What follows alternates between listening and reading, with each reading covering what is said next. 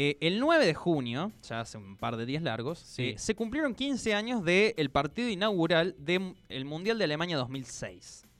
Y a su vez, le cuento una infidencia personal, yo empecé a ver fútbol, o me empecé a interiorizar más, o me empezó a enamorar la redonda, la caprichosa, ese día. O sea, yo arranqué con el Mundial 2006, a ver y a, a seguir el fútbol y a hacer más o menos lo que soy hoy, digamos. O sea que hace 15 años que sos seguidor del fútbol. Exactamente, hace 15 años que tengo una vida muy ligada a la pasión por el fútbol. Y me Bien. acuerdo patente de todos los partidos de ese mundial. Es más, se abre con una Alemania 4, Costa Rica 2. Exactamente. Que fue un partido de golazos porque Philip Lam hizo el primero, fue un golazo desde afuera del área. Después Thorsten Frings la agarró después del rebote de un córner y la clavó en un ángulo. Bueno, era un mundial de golazos, pero también era un mundial de estrellas. Era un, un FIFA, era un Winning Eleven. Era un Winning Eleven, exactamente. Qué buen recuerdo el Winning Eleven. Bueno, era, un- era como el Winning Eleven. ¿Por qué? Porque estábamos viviendo el, el comienzo de una camada de jugadores que después iban a ser los mejores del mundo. Hablo de Lionel Messi y de Cristiano Ronaldo. Los dos hicieron su primer gol en mundiales en ese Mundial de Alemania 2006. Messi contra Serbia y Montenegro, por ejemplo. En En, esa 6 a en 0. aquel 6 a 0. Los dos hicieron un solo gol también. Eh, pero era la- el final de una camada de galácticos que eh, empezó con el comienzo de milenio, o sea, fines del siglo pasado, comienzo de milenio. Y, y los voy a empezar a repasar.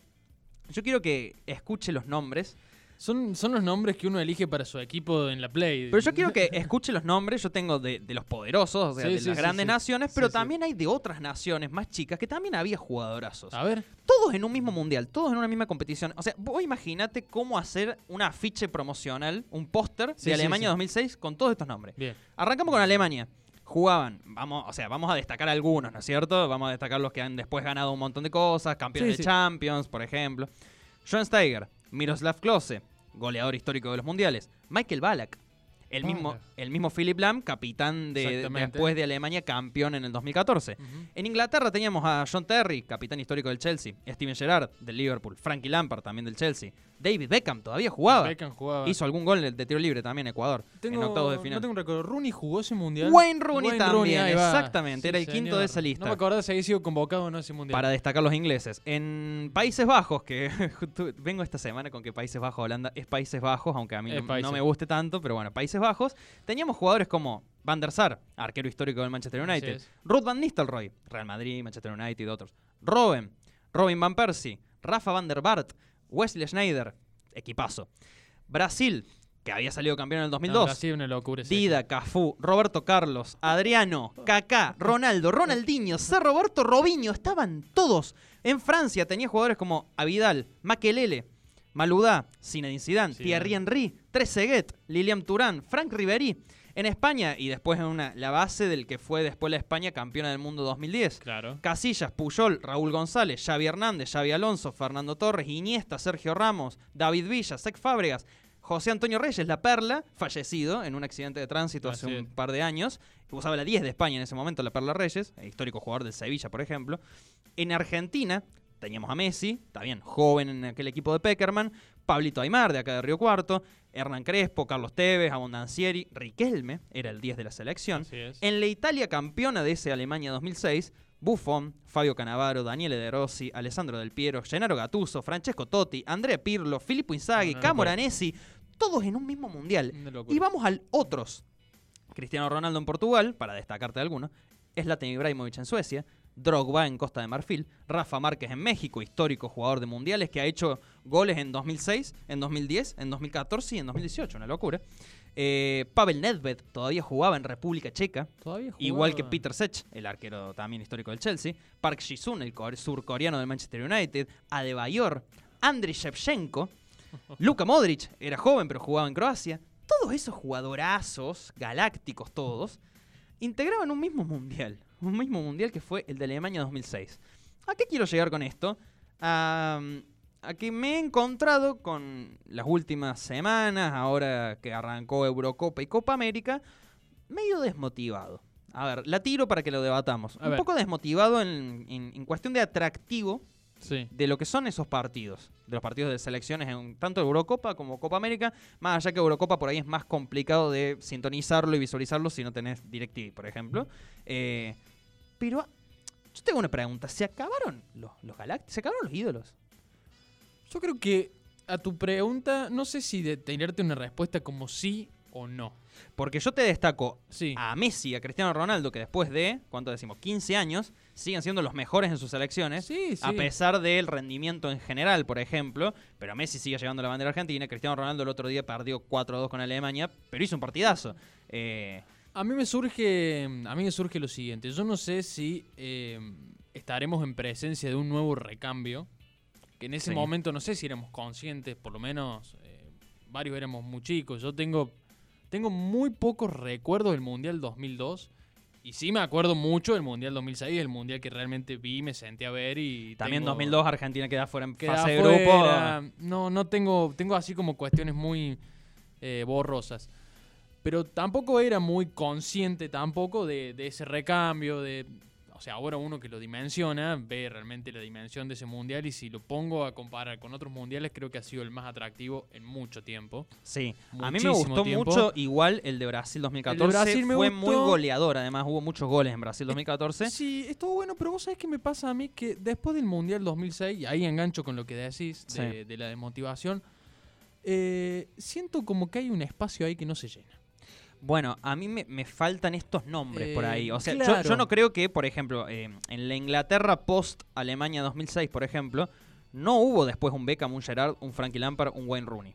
No, lo tengo. no, No, no. no, no, me salta a la vista, digamos. No, no. Eh, lo mismo en Italia, y que Italia después en Sudáfrica 2010 quedó fuera en fase de grupos, y en Brasil 2014 también quedó fuera en fase de grupos, después de una camada de campeones del mundo con De Rossi, Del Piero, Canavaro, Buffon, Gattuso, Totti, Pirlo. No los volví a ver. La misma Brasil, inclusive. Buen Brasil te estoy nombrando. Ronaldo, Ronaldinho, Robinho, Adriano, Kaká, Roberto Carlos, Roberto, Sí, Cafú. sí, sí. Una locura. Hoy tenés, a lo mejor por equipo, tenés uno, dos, dos estrellas, digamos. A que la eso están voy. rompiendo, ¿no? No, A eso no voy. tenés 11 adentro de la cancha, 11 galácticos, o 11 que a lo mejor no sé si llegaron a ser galácticos, pero que formaron parte de esa camada histórica de jugadores de selección o de jugadores que fueron emblemas en sus equipos, ¿no? Yo pienso, o sea, ¿por qué traje este tema de la apertura? ¿Por qué sucede esto? No sé, me encontraba el otro día con España-Polonia en Eurocopa, ponele. Empataron uno a uno.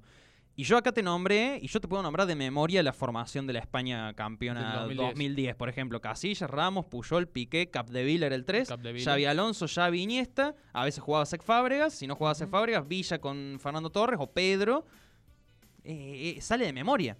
Ahora no tengo ni idea quién juega en España, por ejemplo. Bueno, sí, no. no. Eh, a eso voy, a que he, he perdido el rastro, además de selecciones potencias mundiales, por ejemplo, pero para mí llaman menos la atención o, o- o no, o no están posicionados Yo creo que de que determinada ver- manera en el público, además. Yo creo que ver, yo creo que tiene que ver mucho con también la hiper mega profesionalización de- del fútbol, por un lado. Sí, Ya te voy a explicar por qué pienso esto. Y por otro lado me parece también con que eh, hay una hay una sobremediatización de todo que hace que por ahí esos jugadores que destacaban en lo deportivo, por ejemplo, y que uno los tiene eh, vistos por lo que han sido su, su carrera deportiva, hoy también el hecho de las redes, la visibilización, mucho hace que eh, ya no haya, o por lo menos la sensación que me da a mí, ¿no? no, no falta ese, ese toque del, del que se destaca en lo deportivo. No, no sé si se entiende lo que voy, ¿no? sí. eh, yo te, te lo voy a diferenciar con dos conceptos. Claro, Para mí se ha perdido más talento. Ahí va. Exactamente. exactamente. Eso Bueno, es lo más, que quería. más talento, a ver, en, en pos o en detrimento de eh, un desarrollo físico mucho mejor que hace 15 años. Ojo, no quiero decir que quienes la están rompiendo hoy no, No tengan talento, tengan o sea, talento, ¿no? Pero lo que yo voy es, por no ejemplo, es por valorar mal o, o bien algo. hasta ahí. el 2006, por ejemplo, eh, ¿quiénes jugaban en Europa?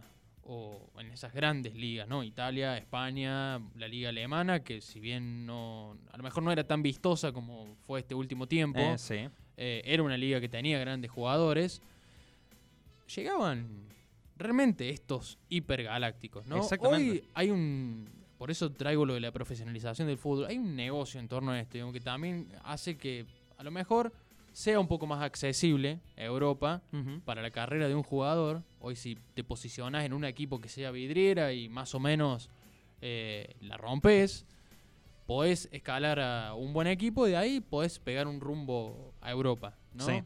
Y después en Europa podés hacer carrera. Pero lo que yo voy es que realmente la sensación que yo tengo es que quien llegaba a Europa en ese momento, o quienes llegaban a esas grandes ligas, eran jugadores que, que realmente tenían un peso y que era en cuanto a lo talentoso, más allá de, eh, de lo que muestra. Si yo le digo. Ru- Rubén Díaz, por ejemplo, ¿sabe quién es Rubén Díaz? Rubén Díaz.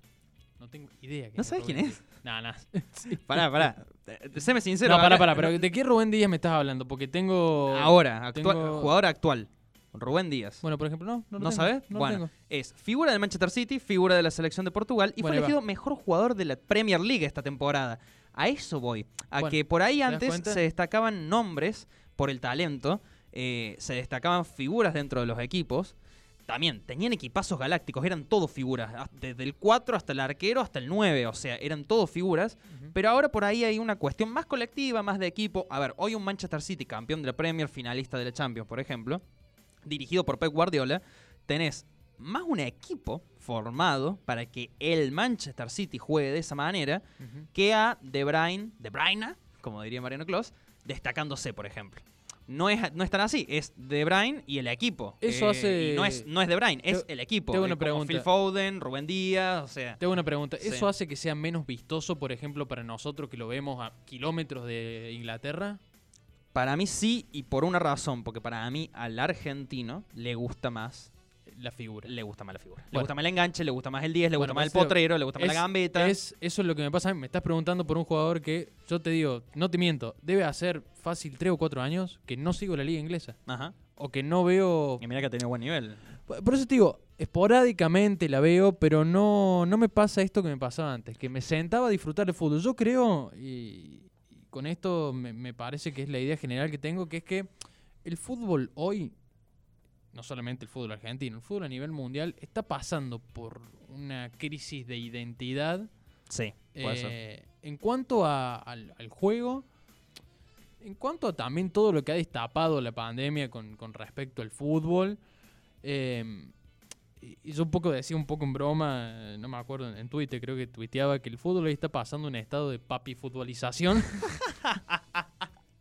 Puede ser. Eh, Puede ser. El, el mismo fútbol argentino le pasa el fútbol eso. argentino, eh, Bruno, eh, perdón con esto, ¿no? De- y a riesgo de ofender, es horrible, Bruno. O Sí. sea, no, no. No lo quería decir así, pero. Vos- no, no, no, pero a mí me pasa. ¿Qué, qué, el- qué es lo, lo vistoso? Tenés al River de Gallardo, que realmente a mí me da la sensación que, que Gallardo un poco es el que propone algo distinto dentro del fútbol argentino. Eh, y después, te digo, a mí me entusiasma mucho más el ascenso, por ejemplo. Una B nacional, un campeonato. ¿Por qué, Que la por qué nos entusiasmó tanto el Colón campeón? El Colón campeón era un, un equipo que funcionaba bien, jugaba bien. Bueno, pero también el equipo de tenía- figuras. Y tenía una figura. Era un equipo, una figura. Tenía la figura del Pulga El Rodríguez. Puga Rodríguez. Bueno, Bueno, a ver, y el, y el Pulga es un jugador distinto, es un jugador figura, es ese, aunque no es no sea la enganche, pero es ese 10 del equipo que va y te hace un golazo, como decía el Zapito Coleón en la entrevista que le hicimos. claro. Eh, le pueden tirar una calabaza, un zapallo y él va a hacer un golazo y siempre va a querer hacer Eh, y- golazo. Y yo creo que también tiene mucho que ver con que, bueno, al perder esta cosa de, de- de buen fútbol, también ponemos el foco en lo mediático, en el escándalo, en, en- digo, ¿cuántas veces se ha hablado de, de los conflictos de Boca, por ejemplo, por decir, por, por ser un club grande, eh, que la crisis futbolística? La crisis futbolística muchas veces queda en un segundo plano, me parece. Y se habla de los conflictos internos, si Riquelme, Pergolini, que Pergolini se fue, que Riquelme le dijo, que Riquelme iba a una cosa y anunció en un, predio, en un video de 30 segundos. Eh, me parece que, que- el foco hoy está puesto en, en otro lado y el fútbol está en una crisis. Me parece que poco nos animamos a decirlo también. Y, ojo, a mí sí. yo no sé si me lo termino de creer tampoco, no me estoy poniendo en un lugar de, ah, yo vengo a iluminar y decir, la- el fútbol está en crisis. Claro. Eh, No, no, acá na- nadie sabe más que nadie, digamos. es, es un pensamiento que, que vengo arrastrando hace rato y cada vez que me pongo a ver fútbol argentino me da la misma sensación. Yo siento una falta de mística, una falta de eso que te lo hace distinto, una falta de figura, una falta de sentarme y decir, fa, qué partidazo. Eso es lo que me pasa Eh, con lo que estamos viendo ahora, Copa América, Eurocopa, más Copa América, No por logro, ejemplo. no logro entusiasmarme. El partido del lunes de Argentina y Paraguay fueron 20 minutos muy buenos de Argentina y después fue un partido aburrido, fue un partido chato. Eh, Argentina no propuso más, Paraguay tuvo más la pelota, pero tampoco propuso algo para empatar el partido. Y fue, y como bueno, acordamos, bueno, listo, ya está, digamos, no, no, hay, no hay más juego, no hay más un distinto que piense algo diferente para sorprender, para hacer una jugada maestra, que lo hace Messi, en ese caso, en la va. selección. Bueno, Pero es Messi en Argentina. Después yo te voy a otros a otras selecciones, a otros partidos, y la misma Eurocopa te lo digo, y, y no encuentro eso por ahí. Esa mística que vos te sentabas, yo de chico me sentaba, eh, antes de ir al colegio, eh, tenía 8 años, y me sentaba a ver el Mundial de 2006, y cualquier partido que pusiera, iba a ver un jugadorazo, iba a ver una figura, y, y lo hacían. no, no, y te garantizaba un partidazo. Te garantizaba un partidazo. el partido más bodrio, vos sabés que iba a ser Bueno, un. te garantizaba mística. Yo quería ver a la Inglaterra de Beckham, como quería ver a la Alemania de Ballack, como quería ver a la Holanda de Van Nistelrooy, etcétera, etcétera. Eh, te, ver, te y- entusiasmaba cualquier cosa. Y, y también eh, ha- hablamos de los jugadores, pero ¿quiénes teníamos en los bancos de suplentes también? Por ejemplo, en Argentina estaba Bueno, dirigiendo Peckerman, o sea. Exactamente. eh, y, y con esto te tiro un datito más y quizás lo podamos debatir durante el programa o en algún otro programa si surge. Puede ser, es una pregunta, puede ser que nosotros, eh, toda nuestra generación, hablamos de post-mundial 90 Ujú. en adelante, o pongamos uno más. eh, sí, a partir del 98, ponen. pon- 94, pongamos el mundial de Estados Unidos 94. 98. Sí. A partir de Estados Unidos 94 en adelante, puede ser que hayamos crecido con la leyenda de todas esas figuras también y viéndola romper. Y en el caso de Argentina, estemos esperando eso también y un poco tengamos o acarriemos cierta desilusión con lo que estamos viendo ahora, de ver eso lejano, de ver que tenemos un Messi que cada vez se hace más grande, que pasa el tiempo y no logra algo con la selección argentina, que nos falta ese broche de oro. a Messi una- mañana cumple 34 años. Miami Messi cumple 34. Y la Argentina hace rato que yo siento que viene en un proceso de reconstrucción constante. No tenemos un proyecto consolidado. En buena hora, que se está haciendo ahora con Scaloni, con Aymar, con todo el equipo, me parece algo súper necesario. Después podemos discutir si nos gusta Scaloni o no, si nos gusta el proceso o no, cómo juega o no. Lo, lo real es que se está, estamos en un proceso de transición. El problema es que cuando eso se concrete, quizás no tengamos un Messi.